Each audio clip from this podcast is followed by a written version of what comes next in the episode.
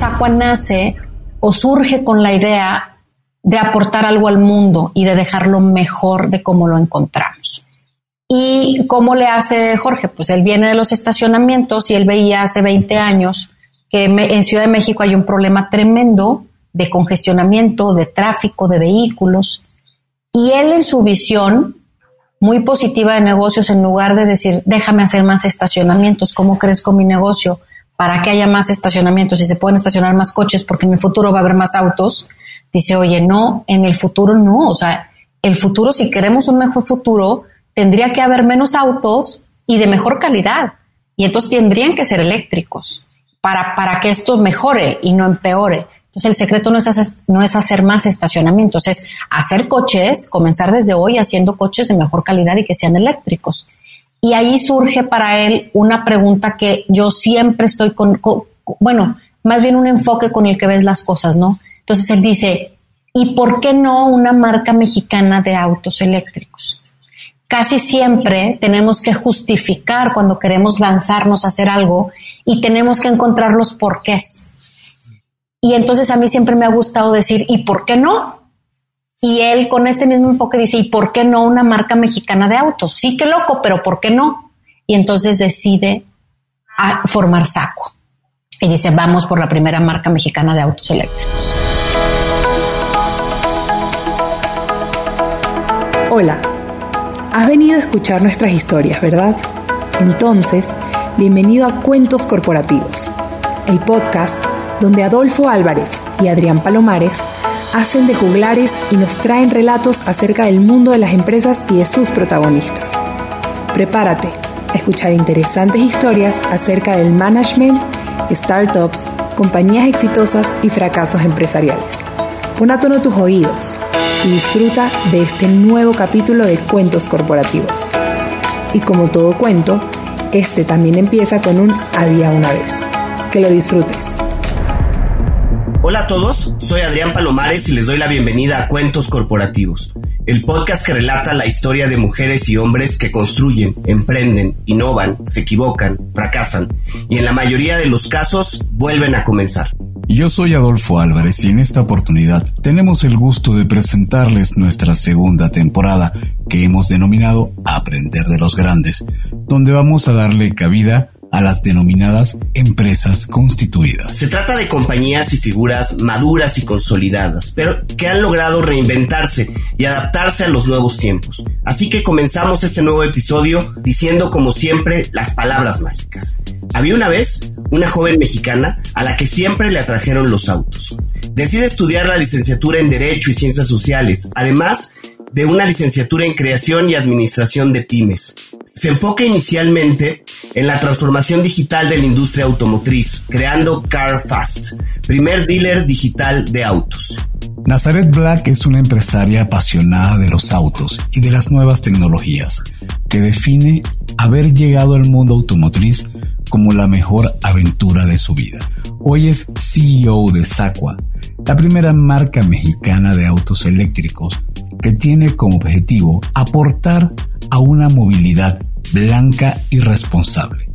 Nazaret ha sido considerada por distintos medios e instituciones como una de las cinco mujeres líderes de la industria automotriz en México y como una de las 100 en Latinoamérica. Nazaret lanzó recientemente la primera fintech automotriz en Latinoamérica y es conferencista internacional, además de que escribe para diversos medios especializados en industria automotriz, tecnología y energía. Bienvenida Nazaret a Cuentos Corporativos. Muchísimas gracias por, por, la bonita introducción, Adrián. Adolfo, un placer enorme poder estar con ustedes el día de hoy. Nazaret, pues la verdad es que el gusto es, es para nosotros y quisiéramos comenzar platicando un poco de ti. ¿Quién es y quién no es Nazaret Black? Sabes que, fíjate que esa es una pregunta muy buena, que luego yo tuve un, hace años un, un momento para analizar, porque usualmente nos gusta definirnos a través de los logros o a través del poder adquirido. Y eso eh, es algo bastante interesante porque creo que lo hemos como sociedad construido de una forma errónea, porque en una sociedad actual, para que tú seas reconocido tienes que ser guapo, bello, bella, exitoso, con dinero. Y entonces, si no tienes todo esto, entonces no eres nadie. Y a mí no me gusta mucho esa parte. Yo creo que todos somos, todos somos. Entonces, a mí me gusta más definirme como una, como un ser que vino a divertirse, que vino a hacer todo lo que puede y que vengo a divertirme en este camino, o sea, en esta oportunidad de vivir. Eh, así me gusta definirme respecto a, a, quién soy en la industria. Creo que eso es como mi parte profesional. Entonces, y, y, no le doy mucha importancia en el sentido, me han dicho, oye, ¿por qué nunca celebras ningún triunfo ni nada? Yo no, es que yo voy y me voy divirtiendo. Y ahí me metí desde chiquita en nunca celebrar incluso ni mi cumpleaños. O sea, eh, no, es como que no celebro las fechas, porque es como que, pero ¿para qué? Es que todos los días estoy cumpliendo un año más de vida. Realmente si te pones a analizar, todos los días cumples un año más. Entonces, eh, me gusta más definirme como una mujer que está divirtiéndose, que estoy tratando de sacar el máximo provecho y, y ahí voy, ahí voy en la industria automotriz. Soy soy medio molesta de repente con eso, con esa descripción. ¿Cómo llega la pasión de los coches a Nazareth Black? Fíjate que antes que pasión fue una pequeña obsesión que luego se transformó en una muy grande obsesión.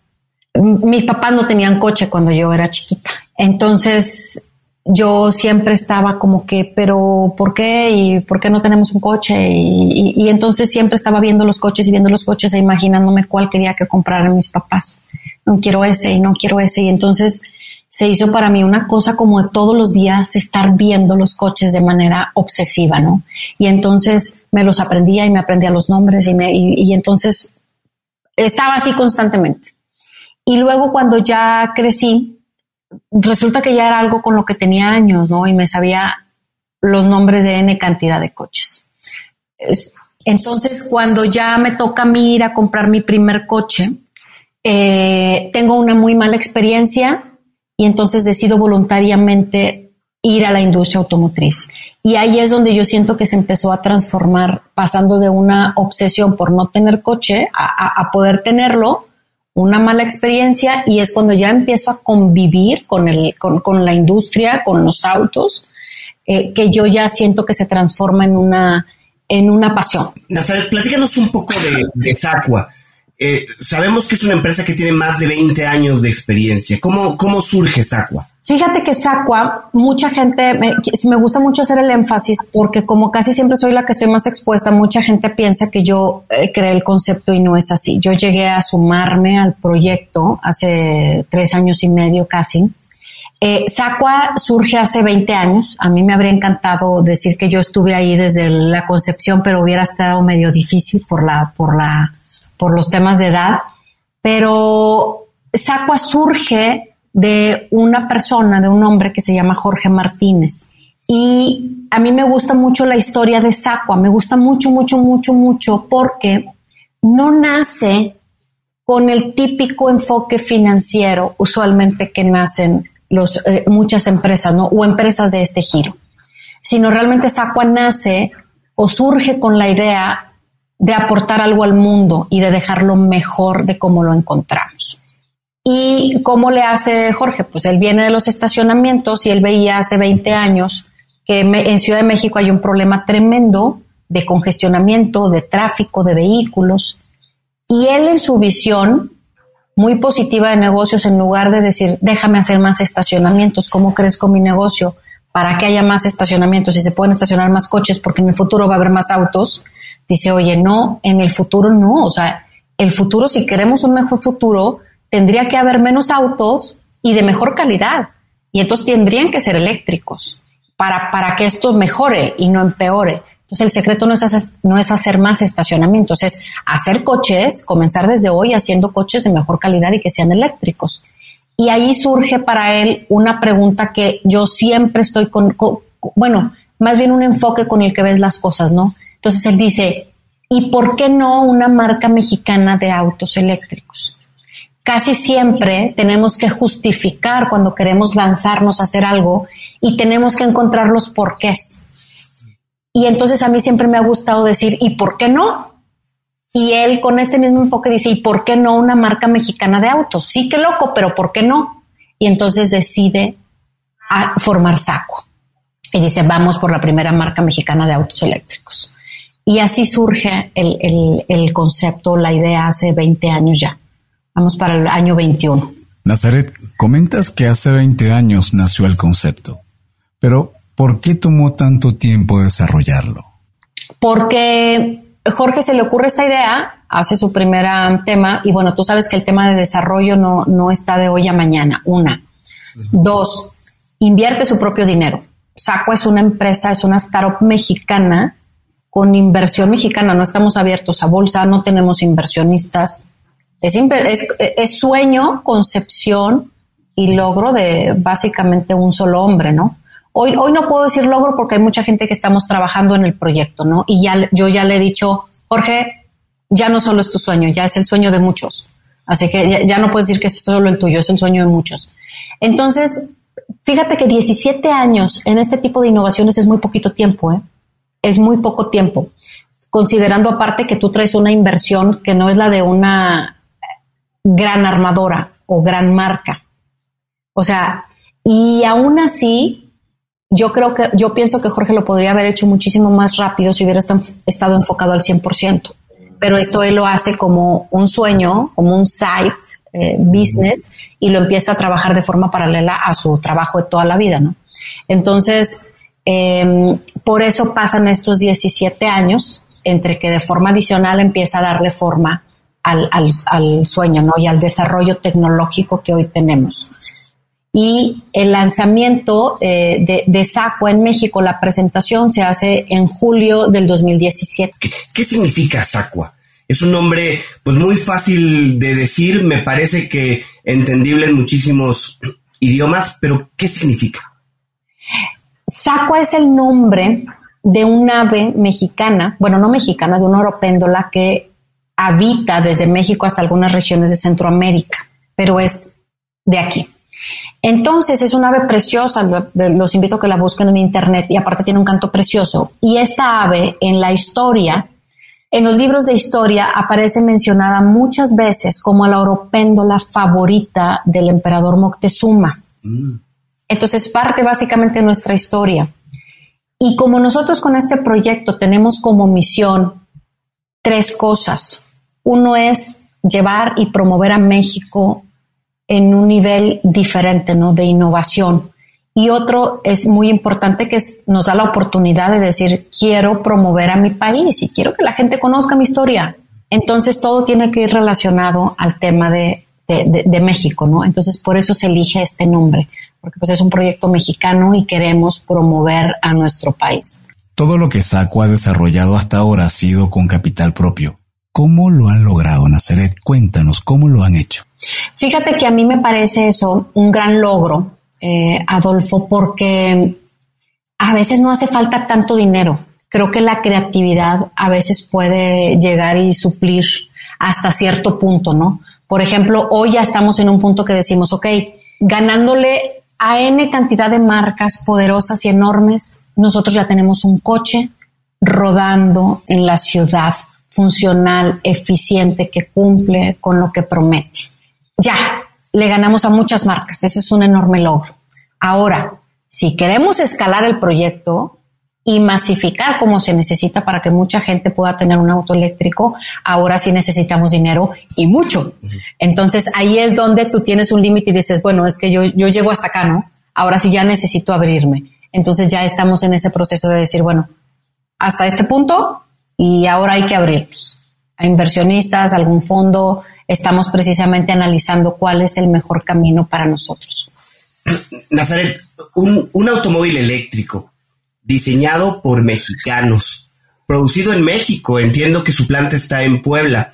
Suena un poco a, utopía. ¿Cuáles han sido estos principales retos a los que Saco se ha enfrentado para poder tener justo ese coche rodando en las calles? ¿no? ¿Qué nos puedes platicar al respecto? Fíjate que sí es una utopía, es una utopía, es, es algo increíble, la verdad, cuando yo lo pienso y lo razono, y, es una de las cosas que a mí me encantó para venir al proyecto, decir, cada cuando tiene uno la oportunidad de ser parte de la creación de una marca de autos? ¿Cada cuándo? O sea, cada cuándo surgen marcas, ¿no? Yo creo que a partir de ahora es una de las tendencias también de la industria, que, que, partiendo de distintos ejes va a, va, eh, empieza un surgimiento de muchas marcas pequeñas como nosotros, marcas boutique de autos, que no vamos a funcionar nunca de manera masiva, sino con un enfoque muy específico, ¿no? Entonces somos marcas de nicho. Em, y eso es parte de la evolución misma de la industria. Eh, sí es una utopía, sí ha sido un reto enorme. Em, yo creo que el, reto principal ha sido mantenernos fuertes en lo que queremos lograr, porque siempre el, cuchicheo, siempre, ¿no? de todo el negativismo que no sé por qué es una parte también importante del ser humano. Hay todo este cuchicheo de no, no, no, no, no, no, y, y, tirando mala onda. Eh, creo que el reto más importante, yo diría, es mantenernos fieles a lo que queremos y haber aprendido a decir, no lo vamos a escuchar. Esto es lo que queremos y por esto vamos y, y esto no lo vamos a escuchar. ¿Cuál es la misión o los principales objetivos que persigues, Agua? Lo que queremos es principalmente, bueno, tres, tres cosas, ¿no? Una es poder dejar, como dije, el mundo un poquito mejor de cómo lo estamos, de, cómo llegamos, de cómo llegamos. Eh, ya llegamos, ya estamos viviendo, ya estamos consumiendo, eh, ya estamos disfrutando, pero somos muy conscientes que, que vienen muchas generaciones y que nos toca ser responsables, ¿no? Y a veces la responsabilidad duele y, molesta e incomoda hacerte cargo, pero nos toca. Entonces, ¿qué queremos nosotros? En primer lugar, es dejar el mundo un poco mejor, hacer un aporte positivo. Em, dos, queremos promover a nuestro país y queremos enviar el mensaje al mundo de que en México somos capaces de este tipo de innovaciones. ¿Por qué digo esto? porque México es reconocido a nivel mundial, Adolfo, Adrián, es muy reconocido a nivel mundial y tenemos una reputación enorme en industria automotriz. Y la industria automotriz a su vez es la segunda generadora de ingreso en nuestro país. Es decir, prácticamente mucha de nuestra sobrevivencia, muchos hogares viven de la industria automotriz. Entonces, siendo tan reconocidos, ¿en qué somos reconocidos? principalmente como mano de obra, como ensambladores, como mano de obra. Y es que eso no está mal, es fabuloso, eso quiere decir que somos muy buenos. Y nosotros con Saco queremos decir, bueno, es que estamos tomando toda esta experiencia probada y toda esta reputación ganada y entonces, mira, somos capaces de hacer proyectos completos, somos capaces de innovar. Entonces, queremos decirle eso al mundo. Qué padre, sí, somos muy buenos con mano de obra, pero también estamos haciendo proyectos y estamos innovando tecnológicamente en la industria. Entonces, y no es que esté eh, peleado o confrontando, es que es un camino paralelo, es una escalera diferente de, trabajo, ¿no? Y en México hay mucha, hay mucho talento intelectual que de pronto no está siendo aprovechado porque a nivel mundial no se encasillan mucho en este tema de mano de obra, ¿no? Mano de obra calificada y barata padrísimo porque somos calificados, pero siempre barato, barato, barato, barato, ¿no? Entonces, esa es una. Y, bueno, esa es la segunda. Y la tercera es que con este mismo mensaje que enviamos al exterior, queremos enviarlo al interior, sirviendo como ejemplo de decir, de, de, inspirar a mucha gente, porque hay mucha gente que quiere hacer cosas y que quiere lanzarse y que quiere ir tras su propia utopía, como, como mencionabas, Adrián pero siempre algo te detiene, ¿no? Como dijimos, siempre el, por qué, necesito justificar por qué. Y de pronto ver un proyecto como estos, de decir, mira, estos locos lo que están haciendo, yo también puedo, ¿no? ¿Y por qué yo no? Si ellos pueden, ¿por qué yo no? Y entonces eh, comenzar como que esa inercia, que, que aparte no estoy diciendo que, no, no, no me estoy poniendo en el lado narcisista de decir que nosotros somos los únicos haciendo esto, no. Hay mucha gente trabajando. Hay otra marca mexicana de autos también trabajando que se llama Bull, no sé si la habrán escuchado, que es un coche precioso. A ver, yo los invito y, yo les hago un acercamiento con Memo para que platiquen con él. Es una gran historia también mexicana de autos, de una, de una marca mexicana de autos. Y ese es un supercar deportivo, supercar de, de competición. Este, entonces, ahí vamos. Y esto lo que logra es una inercia de que más gente joven y no tan joven, sin importar la edad, sino que traes la idea o las ganas de hacer algo, digas, oye, ya, ya, ya, ya hay cosas haciéndose aquí, entonces yo también voy. ¿Por qué yo no? Me voy quedando atrás, ¿no? Esas son las como que tres que yo puedo, puedo mm, eh, enfocar. Y la cuarta y no menos importante es el tema de la disminución de la brecha de género.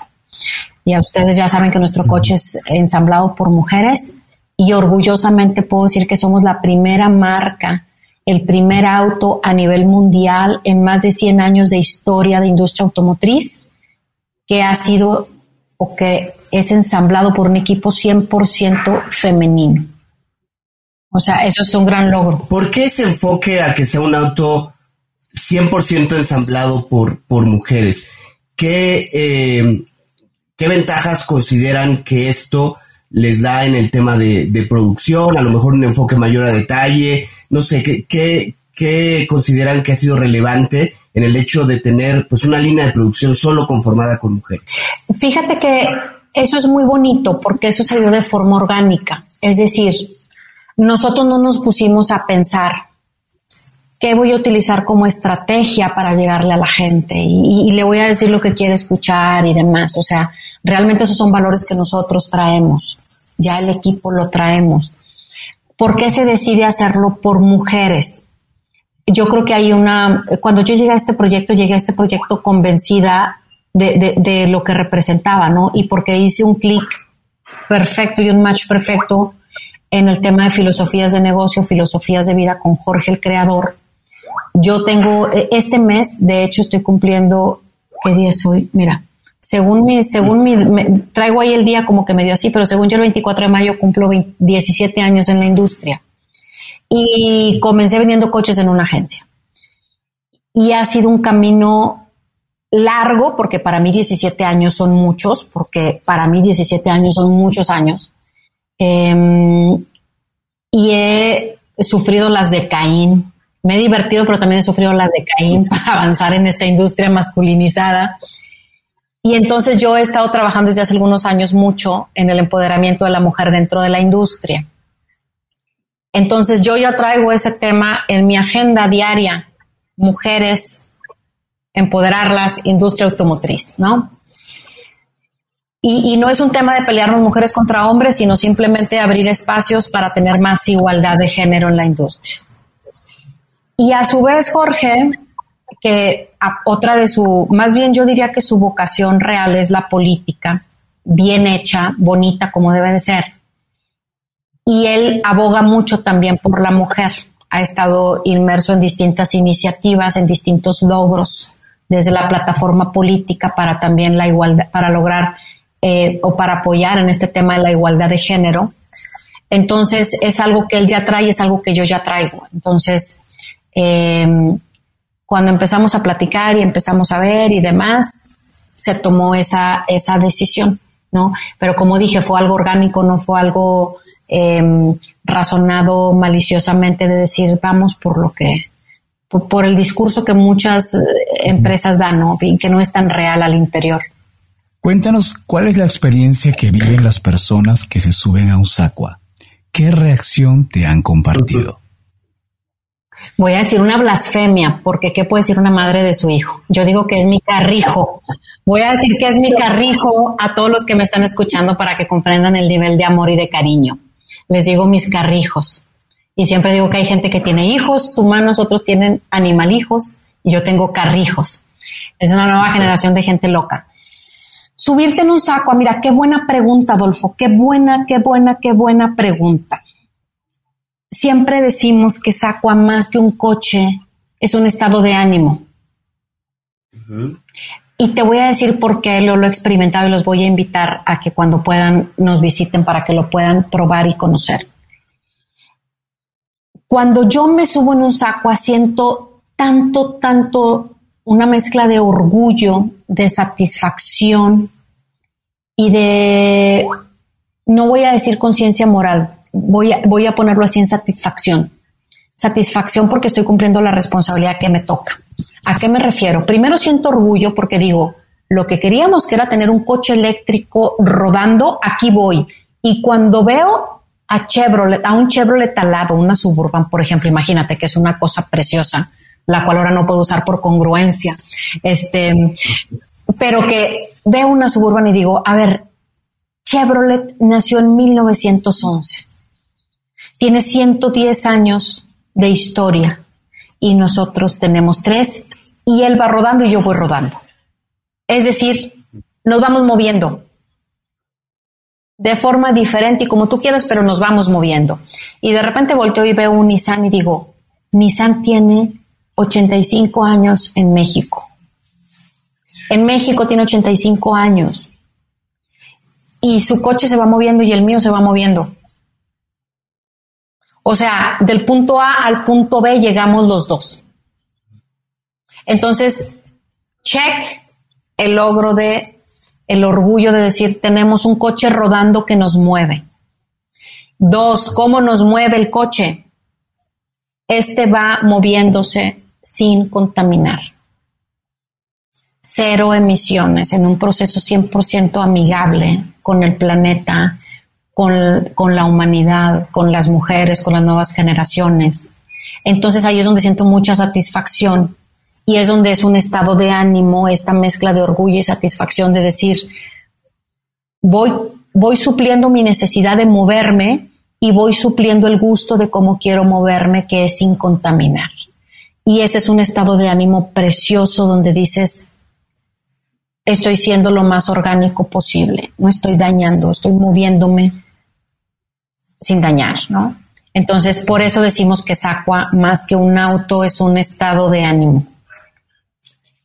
Y en cuanto a las características de los autos, ¿son autos para cuatro personas?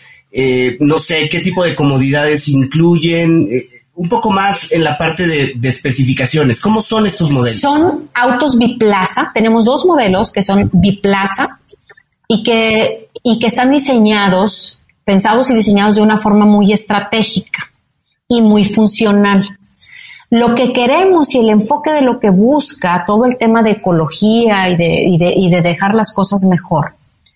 Una tiene que ir basado siempre en eficiencia y suficiencia. Son dos palabras muy importantes que siempre se dejan de lado en este tema del, del, del, tengo que tener, del, del guanabino. ¿Y qué sucede en la industria automotriz? Que te sorprendes que por años hemos andado en vehículos de cinco plazas, de siete plazas, con 300 caballos de potencia, con N cantidad de cosas que no necesitamos, no las ocupamos. Y todo eso es un despilfarro tremendo porque traigo N cantidad de recursos utilizados en una cadena de suministro y de uso que afectan al planeta. Entonces, nosotros pensamos mucho en eficiencia y suficiencia. Eficiencia, necesito un vehículo que no contamine. Ahí está, check. Suficiencia, ¿cuánto es lo mínimo necesario que yo necesito ponerle a este coche para no estar utilizando recursos de más?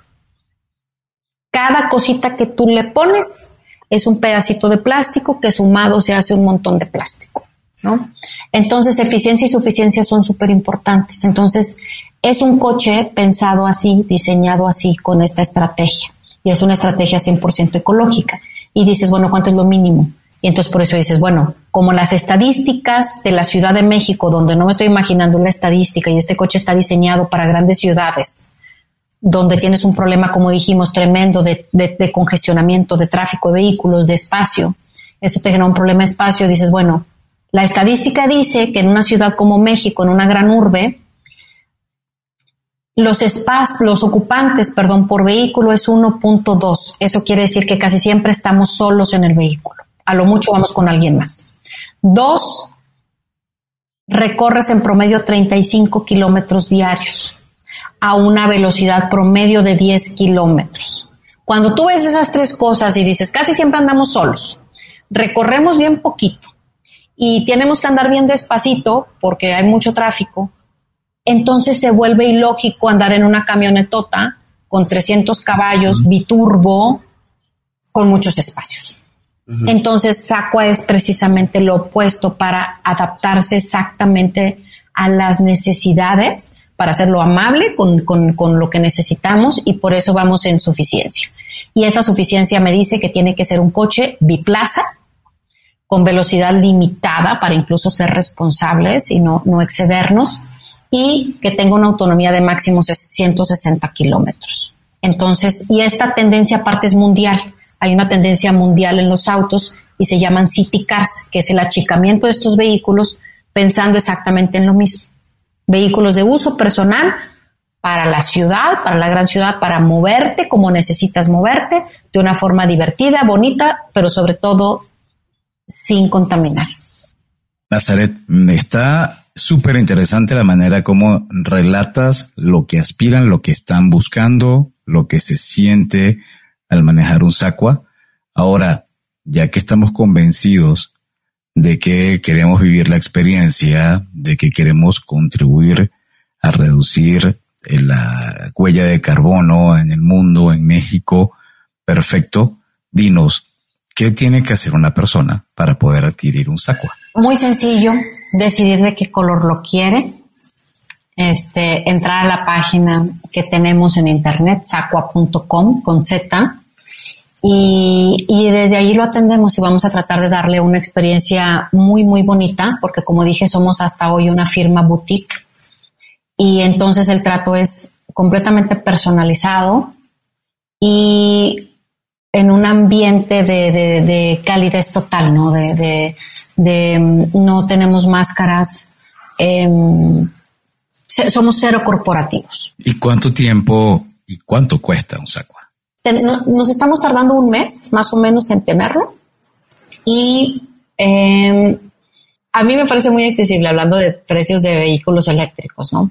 Tenemos un valor de 599, 900 eh, pesos y me parece un precio muy interesante considerando las características que les platiqué. Eh, es un coche de diseño, porque es un diseño muy bonito, un coche de diseño con un ensamblado 100% artesanal que se ensambla o se desarrolla de forma personalizada para cada usuario. Entonces, pues tú puedes, eh, ahorita estamos ya, eh, vamos a meter distintos tipos de piel vegana también adicional, con N cantidad de, colores, también de tintura orgánica. Eh, entonces, pues tú vas a poder sacar, es más, tú vas a poder llegar con tu color, decir, el código del color que yo quiero es este.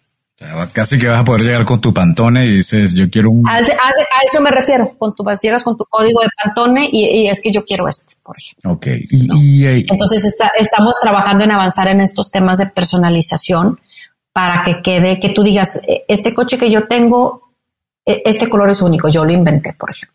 Y ya, ya han calculado en promedio al año cuánto puede ser el ahorro de, mm, por no usar combustible fósil, sino por usar electricidad. Y es algo muy similar a como hacen entre usar paneles solares y usar ah, corriente eléctrica en, las viviendas, ¿no? ¿Tienen ese cálculo?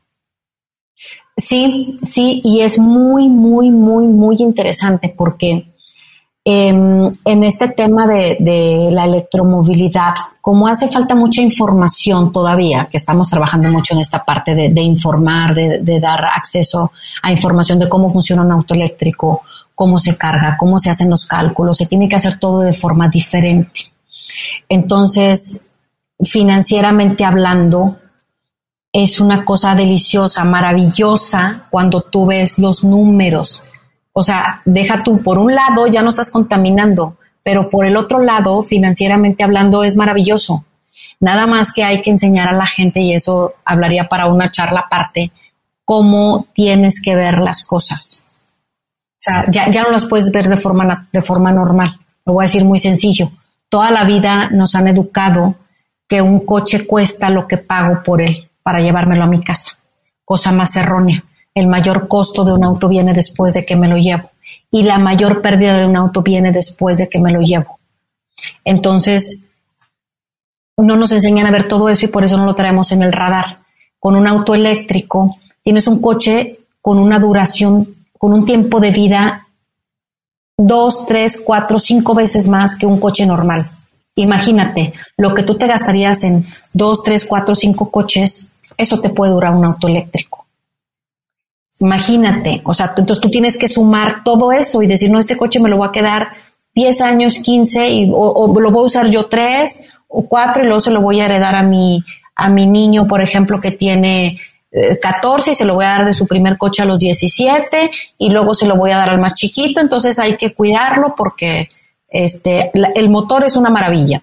Hay que cuidar mucho la carrocería porque eso es lo que va, puede morir más rápido. Hay que cuidarnos de no tener siniestros, pero es un coche que lo vamos a ir heredando hasta el chiquitín, por ejemplo. Entonces, si tú cuentas todo eso, y luego le sumas todo lo que te pudieras ahorrar de gasolina en todos esos años y todo lo que te ahorrarías en mantenimientos y en cantidad de cosas, o sea, queda un cuadro perfecto o un círculo perfecto en temas de ya no estoy contaminando y estoy dejando de gastar un montón de dinero. Oye, Nazaret, es conocido que en la industria automotriz uno de los grandes temas tiene que ver con la comercialización, con la cantidad de intermediarios que hay en la parte de las agencias y eso. Ustedes le están dando la vuelta por la parte de Internet, pero planean tener showrooms, planean tener agencias. ¿Cómo ven ese modelo de venta eh, para Sacua? Fíjate que sí planeamos, no en el modelo tradicional de venta, sino en algo que, que tenemos en mente. Yo siempre digo que la industria en esta evolución, ustedes han estado viendo un achicamiento de las agencias. Antes eran unos monstruos enormes se van a hacer más chiquitos. Y en este me tengo que hacer más chiquito es me tengo también que digitalizar y que brindar una experiencia más interactiva. Por eso digo también que va a haber muchas, van a estar viendo el surgimiento de firmas nuevas automotrices, porque la misma tecnología te va a permitir poder otorgar o brindar una mayor personalización a los coches. Entonces, eh, nosotros sí queremos tener algunos, no showrooms nada, sino un, centro de atención muy chiquitito donde pueda haber un coche para que la gente lo pueda ver, que pueda ver cómo funciona y todo. Y ahí a través de una computadora decir, bueno, entonces yo voy a querer el mío así, de este color, déjame juego con la, con la rueda de los colores, este me gusta, este quiero que traiga esta piel, bla, bla, bla, y, comprar, ¿no? Y allí mismo eh, con el tema del avance de lo biométrico y demás, vas a ver que vamos a poder dentro de muy poco poner tu huella y decirte en un minuto estás autorizado con un crédito. O sea, así el avance tecnológico y en esa línea estamos trabajando. ¿Han pensado en algún tipo de lobby que puedan trabajar en la Ciudad de México o en el país, incluso como lo ha hecho Costa Rica, eh, para incentivar el uso de los vehículos eléctricos en la ciudad y contribuir con esto con la reducción de la huella de carbono. Mira, Costa Rica eh, pues es una maravilla en temas de cómo va con los avances en la transición hacia la electromovilidad. Creo, no, no traigo el número exacto, creo que fue en el 2015 cuando logró sus primeros ciento y cachito de días de ser completamente independiente de la, de la electricidad normal, sino que lo logró a través, generó energía de, de medios eh, sustentables. Y luego en el 2019 repitió la hazaña y creo que logró 300 días ser completamente independiente de, de, de mm, incluso carbono y demás. Entonces, eh, toda, la, toda su red se alimentó de, de energía renovable. Eso es un super logro. Entonces, Costa Rica hay mucho énfasis en eso y es, híjole, de aplaudirle enormemente. Eh, en México estamos trabajando, o sea, en México hay mucha gente trabajando para tratar de acelerar este tema de, de, de la transición energética y de, lo, y de la electromovilidad. Entonces, sí hay muchos planes, o sea, hay mucha gente trabajando. Nosotros ahí tenemos eh, el privilegio y el placer de estar compartiendo con muchos profesionales eh, y estamos trabajando en conjuntos, generando ideas, tratando de hacer proyectos eh, para movernos en esa dirección. ¿Y hay, alguna cámara? ¿Crees que pronto habrá alguna cámara asociación de autos eléctricos mexicana? Te voy a echar el spoiler.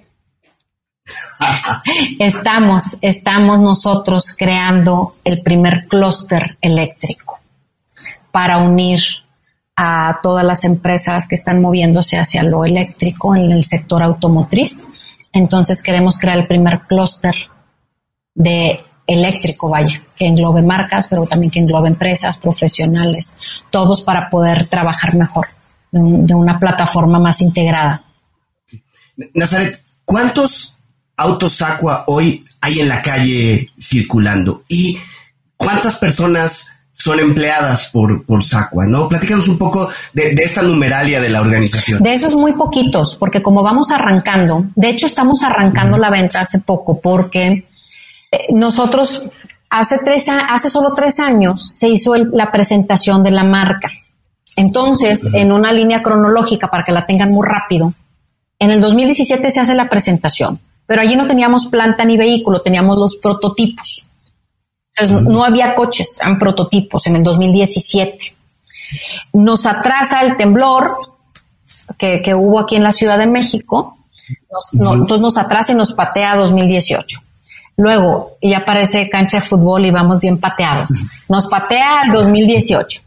Nos ponemos a trabajar súper duro. Yo llego al proyecto a, lo conozco a finales del 2017 y en 2018 me integro. Em, nos ponemos a trabajar rápidamente en la instalación de la planta. Inauguramos en abril, a finales de abril del 2018 y desde ahí nos ponemos a trabajar súper duro para ensamblar las primeras unidades. Ahora, las primeras unidades no podíamos ponerlas a la venta del público porque era nuestro primer coche. Es nuestro primer coche, ¿no? Y, y, a decir, aunque seguimos con la primera generación, eran los primeros y necesitábamos nosotros estábamos pasando de, atendiendo a tus palabras, de la utopía a la rodada. Entonces, eh, ¿cómo va a jalar? Si va a jalar, no va a jalar, se va a quedar tirado, ¿qué le va a salir, qué no le va a salir, ¿no? Está hablando de un vehículo. Y, y obviamente, pues lo responsable y lo ético es decir, primero los pruebo y los traigo circulando determinado tiempo y luego ya abro la venta al público. Entonces nos aventamos una ronda de Family and Friends. ¿Y, y quién compró esos coches? Pues como dice la palabra, familia, amigos y uno que otro loco que dijo, yo quiero uno de los primeros, yo no me importa que sea primera generación, yo quiero ser partícipe de las pruebas y aparte soy ingeniero por aquí o amo los autos o yo soy coleccionista y yo quiero uno de los primeros. Este, bueno, esos y, y eh, algunos eh, gobiernos dijeron, oye, queremos apoyar el proyecto, esos fueron los primeros, ¿no?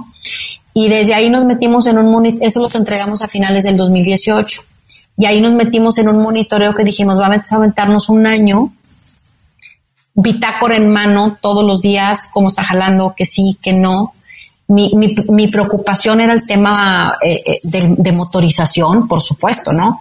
Eh, no las cositas eh, como todo en la vida, ¿no? Que a lo mejor este plastiquito no me gustó, este espejo no me está gustando, cositas así estéticas, no.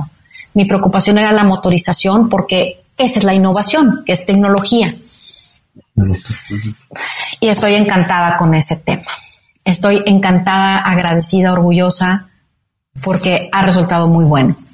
Y eh, terminamos ese año de prueba en diciembre del 2019, del 2019 y en nuestra junta del 13 de diciembre estábamos por ahí platicando para ya dar el arranque en, en, en enero con, con, con la venta al público y teníamos ya los primeros pedidos y SAS que se atraviesa señor COVID. este que se atraviesa ya saben quién y pues a parar porque pues también era lo responsable, no no arriesgar a nuestra gente. Entonces yo pudiera decir que ya hoy estamos apenas reactivando para comenzar ya con, con, con, con la venta. Eh, pues estamos muy contentos porque no perdimos el tiempo, aprovechamos y nos pusimos a trabajar. Hoy tenemos un área de ingeniería para desarrollo de vehículos eléctricos utilitarios. Estamos trabajando en una segunda marca de autos ya, pero de vehículos utilitarios. Ya tenemos nuestro primer prototipo que lo tuvimos funcionando todo el, todo el año de la pandemia. Entonces, no perdimos el tiempo. Luego, cuando uno no puede hacer algo, como dices, hay que ser resiliente y ponerse a hacer otra cosa, pero no, no hay que quedarse detenido, mirando las moscas pasar. Y en eso de no quedarse detenido, ¿dónde ves a Sacua o cómo ves a Sacua en el 2027? 2027 ya tendrán 10 años. Es muy, muy largo el plazo. ¿Cómo, cómo ves el futuro? Fíjate que yo lo veo y sueño con que en el 2027, que ya hayamos tenido em, eh, más avance en este de lo, eléctrico, yo nos veo ya no solo como una marca mexicana, sino como una firma mexicana, pero ya internacionalizada, porque la marca ha despertado mucho interés a nivel internacional eh, y nos ha venido a visitar gente de muchos países y traemos pláticas y mesas de trabajo buscando eh, el área de oportunidad para llevar saco a otros países. Ahora, nosotros, lo interesante es que nosotros no hemos ido a hacer esos acercamientos han venido a buscarnos. Entonces, eso es muy bueno, muy, muy bueno. Nosotros estamos tratando de identificar cómo hacerle o cómo sí puedo lograr esto, ¿no? Y siempre también con esto de, ¿y por qué no? Oye, cualquiera la razón lógica diría, oye, primero asiéntate en tu país y, y luego vas allá, ¿no? Y cruzas eh, charcos y mares. Pero nosotros siempre firme con ese, ¿y por qué no? Entonces, si nos están buscando, ¿por qué, ¿por qué vamos a decir que no? Nada se pierde con platicar, con soñar y desde ahí surge las realidades, desde los sueños. Nazaret, tú has sido considerada una de las cinco eh, mujeres líderes en la industria automotriz en México. Como sabes, esta segunda temporada de Cuentos Corporativos la hemos denominado Aprender a los, de los Grandes. ¿Qué has hecho tú para reinventarte, para adaptarte a los nuevos tiempos y, bueno, para pasar por este espacio de pandemia que ya hemos platicado. ¿Qué he hecho? Más bien que no he hecho. Trabajo como loca. y luego ya ves que dicen que la suerte y el éxito usualmente nada más se mira la puntita, ¿no? Y no se mira todo lo que hay, todo lo que hay detrás. Tengo 17 años trabajando 20 horas diarias, o sea, así fácil. Eh, tratando de ser muy ética siempre, siempre con los valores por delante. El sueño sustentado en valores y, trabajo duro creo que es una buena, buenos ingredientes de que te vaya bien. Entonces, eh, ¿qué he hecho? Siempre hacer las cosas bien que me tocan, de mi lado. Ser ética, ser transparente, y eso me ha ayudado a construir una reputación intachable en la industria, intachable. No hay nadie en la industria que pueda decir que, que le fue maltratando conmigo o que yo abusé en alguna, en alguna forma. No hay nadie, nadie, nadie, nadie que pueda decir eso. Y eso también te da una tranquilidad eh, preciosa de poder irte a dormir cada noche sabiendo que si vas a cruzarte en la vida de alguien es porque le vas a ir a sumar, no le vas a ir a restar. Entonces, lo único que he hecho es trabajar incansablemente en lo que me gusta, divertirme en el camino y siempre estar con esta pregunta y por qué no. Oye, hay que hacer, podrías hacer esto y por qué no. O se puede hacer esto, se puede lograr aquello y por qué no. Entonces, creo que eso es lo que, lo que he hecho. Seguir trabajando, ir a meterme donde nadie se mete, porque esa ha sido la, la, la dinámica de mi vida profesional. Siempre estar metida donde nadie va y se mete. Yo creo que también eso me ha, me ha ayudado a ir avanzando en la industria, ¿no? Que, cuando empecé, empecé con la ridícula idea de vender autos por Internet. La hoy muy de moda idea de vender autos por Internet e innovadora. Yo tengo 17 años vendiendo autos por Internet, entonces no hay nadie en el país que pueda decir que tiene 17 años de experiencia probada vendiendo autos por Internet. Entonces, y, así me la he pasado en N cantidad de cosas que hemos ido emprendiendo. Entonces, creo que eso también ha ayudado a la loca de la película, casi siempre pues ya como que la traes en el foco, ¿no? Nazaret, en verdad ha sido para nosotros un real gusto tenerte y escucharte porque inspira eh, la forma como has desarrollado tu carrera, cómo estás desarrollando esta marca. Te deseamos muchísimo éxito. Y ahora, ya para ir cerrando, llegamos a la sección de preguntas, vamos a llamarlas obligadas en cuentos corporativos. A ver, te vamos a dar unos segundos para que pienses si hay algún cuento que te haya marcado, que haya sido de tu interés, que te guste, si ver si te gustan y cuál recuerdas. Nunca fui de cuentos, ¿para qué les miento? No fui una niña normal. No te gusta que te cuenten. No me gustaba jugar, no sí, nunca me contaron cuentos, no, este, no fui de cuentos. ¿Y algún libro que tú hayas, eh, que te hayan recomendado, que tú recomiendes, que hay, que te haya marcado? Fíjate que hay muchos libros que me, que, que obviamente me han marcado tremendamente. Pero hay uno, siempre me gusta hablar como que de los últimos que me han regalado. Hay uno que bueno, hay uno que me está marcando mucho, mucho, mucho, mucho, mucho, mucho, mucho. Se llama Adictas a la Insurgencia de Celia, te voy a decir cómo se apellida ahorita porque no quiero, no quiero ser mala onda y no recordar su apellido. Se llama Adictas a la Insurgencia y narra muchas historias. Yo no soy mucho de andar leyendo novelas, tampoco me gustan las novelas ni los cuentos, no soy de eso. Me gusta mucho leer temas. Eh, en la lectura soy muy, em, muy integrada, pero siempre mucho por el lado científico, filosófico. Entonces me gusta desde ciencia, ando leyendo temas de física cuántica, la filosofía me gusta muchísimo, me soy una apasionada de, la, de la filosofía.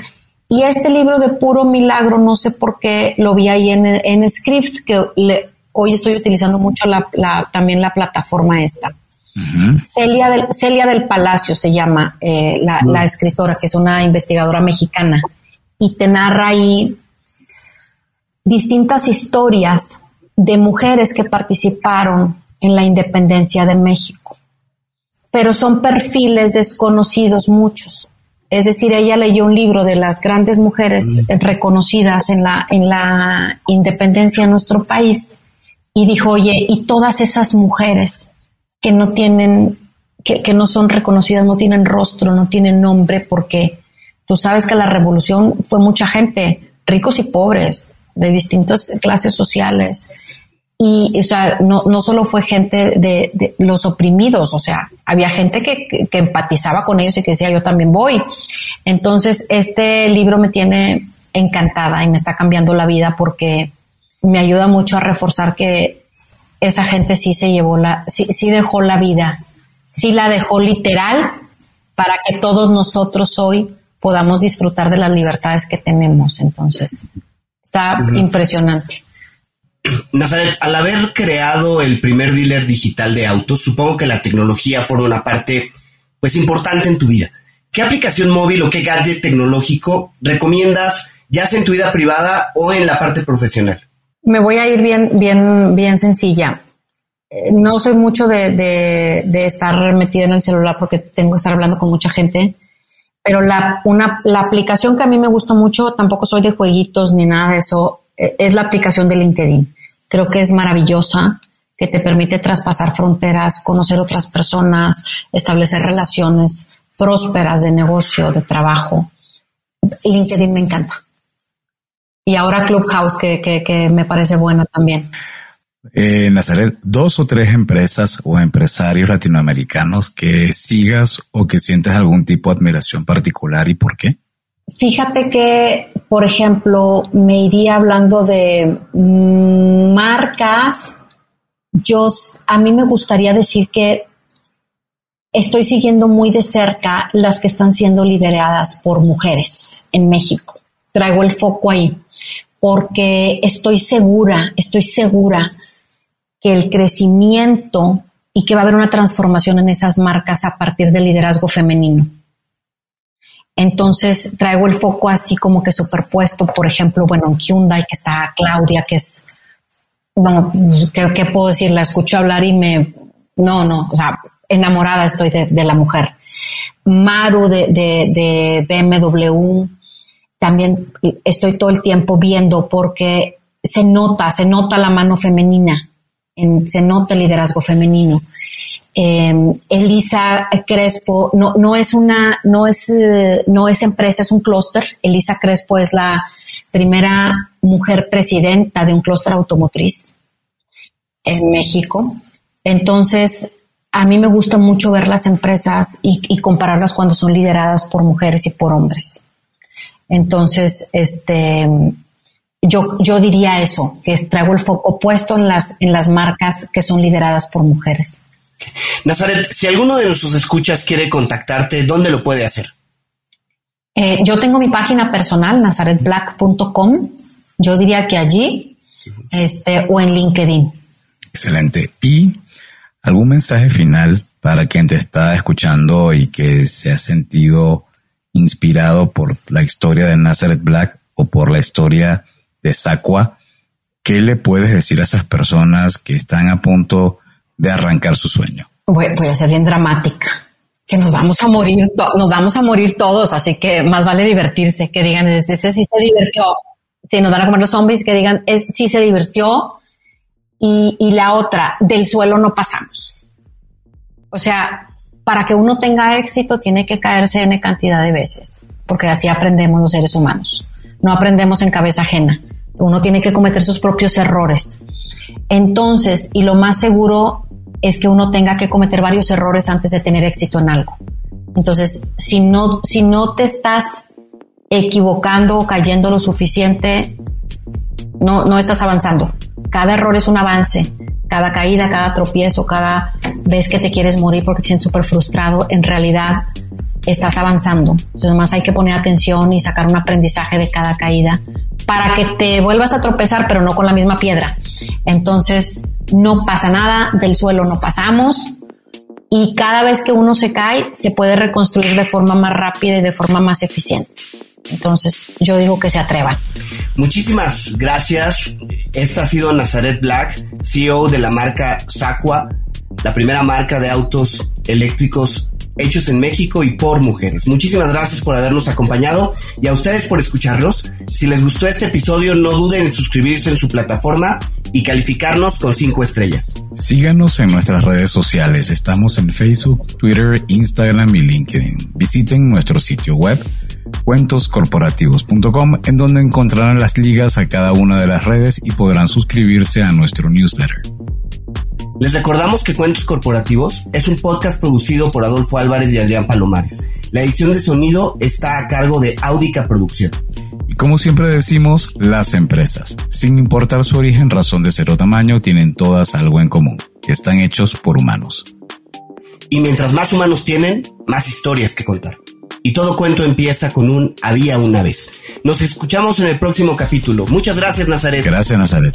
Muchas gracias, muchas gracias. Excelente día a todos. Gracias. Gracias por habernos acompañado en este capítulo de Cuentos Corporativos. Ojalá que esta historia haya sido de tu agrado y sobre todo que te lleves ideas y experiencias que puedas aplicar en tu propio universo empresarial. Esperamos que nos escuches nuevamente y recuerda, todos los cuentos comienzan con un había una vez. Hasta la próxima.